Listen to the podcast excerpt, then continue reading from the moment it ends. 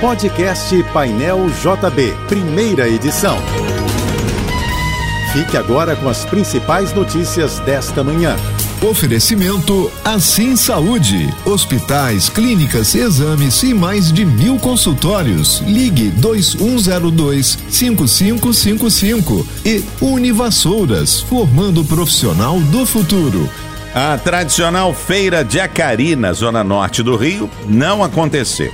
Após a proibição decretada pela Prefeitura, uma operação conjunta da Secretaria de Ordem Pública da Polícia Militar e da Polícia Civil impediu a realização da feira.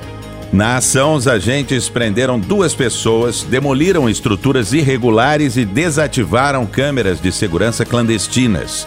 De acordo com a Light, 12 ligações clandestinas de luz também foram interrompidas. A Conlurb ainda informou que 3 toneladas de resíduos foram removidas da região. Após a operação, houve protesto dos vendedores contra a proibição da feira de Acari.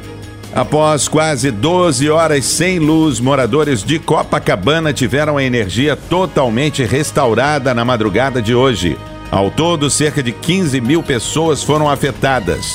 As versões da Light e da polícia para o motivo da interrupção do serviço são diferentes. A empresa responsável pela energia afirma que um furto de cabos da rede subterrânea sobrecarregou e danificou o sistema. Já a PM informa que um incêndio foi a causa do problema.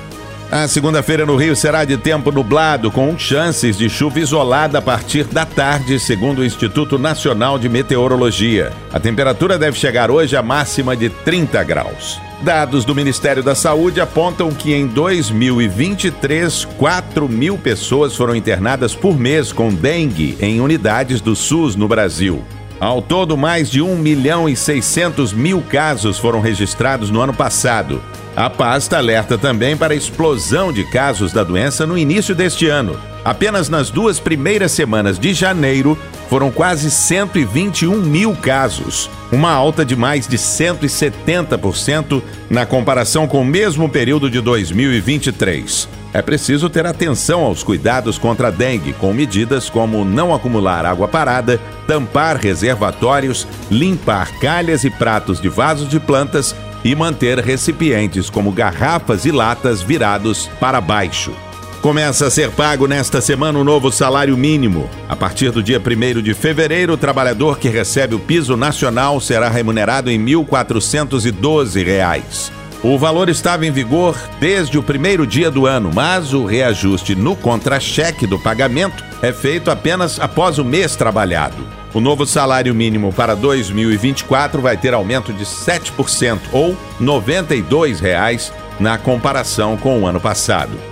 O fim de semana foi movimentado no pré-carnaval de Rua do Rio. Cerca de 650 mil pessoas foram festejar apenas nos dois megablocos que desfilaram no centro. O número é o recorde de presença de público até agora na folia deste ano. Com a alta participação, a previsão é de novos recordes ao longo dos festejos. A Polícia Militar também informou que 206 objetos proibidos foram apreendidos durante abordagens nos cortejos do último fim de semana.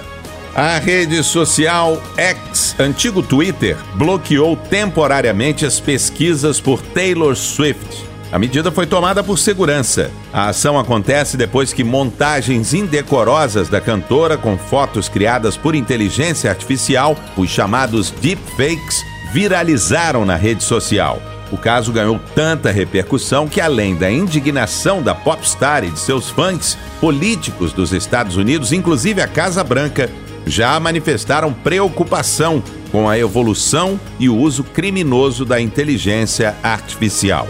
Está marcada para hoje a primeira audiência do processo de recuperação judicial da Gol Linhas Aéreas na Justiça dos Estados Unidos. Serão discutidas questões como o pedido de liberação de um financiamento de 950 milhões de dólares para a empresa. A Gol encerrou o terceiro trimestre de 2023 com uma dívida de 20 bilhões de reais, segundo dados divulgados ao mercado.